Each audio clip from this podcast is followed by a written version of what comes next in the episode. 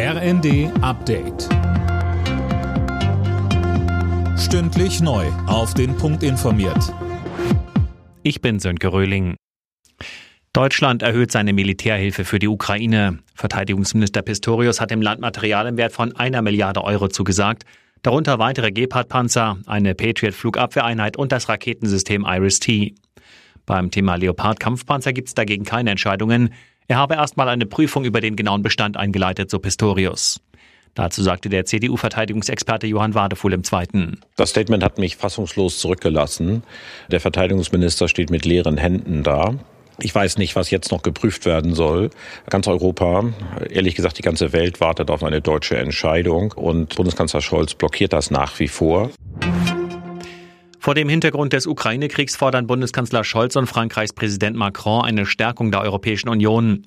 Europa müsse souveräner werden, schreiben sie in der FAZ. Daher brauche man höhere Investitionen in die Streitkräfte und die Rüstungsindustrie. Zum Auftakt der Grünen Woche in Berlin gehen Bauern, Tierschützer und Klimaaktivisten in der Hauptstadt auf die Straße. Das Bündnis Wir haben es satt fordert vom Bund eine sozial gerechte Agrarwende. Die aktuellen Agrarsysteme seien ungerecht, krisenanfällig und nicht nachhaltig, sagt Bündnissprecherin Inka Lange. Sie sichern Bäuerinnen und Bauern und dem Lebensmittelhandwerk keine fairen Löhne und Preise. Viel zu viele Menschen in Deutschland können sich gesundes und umweltverträgliches Essen nicht leisten. Rund 800 Millionen Menschen weltweit hungern. Dabei gibt es genug Nahrung für alle. Sie wird nur ungerecht verteilt. Der öffentlich-rechtliche Rundfunk in Deutschland soll schlanker werden. Das sehen Reformvorschläge der Bundesländer vor. Unter anderem fordern sie ein Ende der verschiedenen Mediatheken und Audiotheken.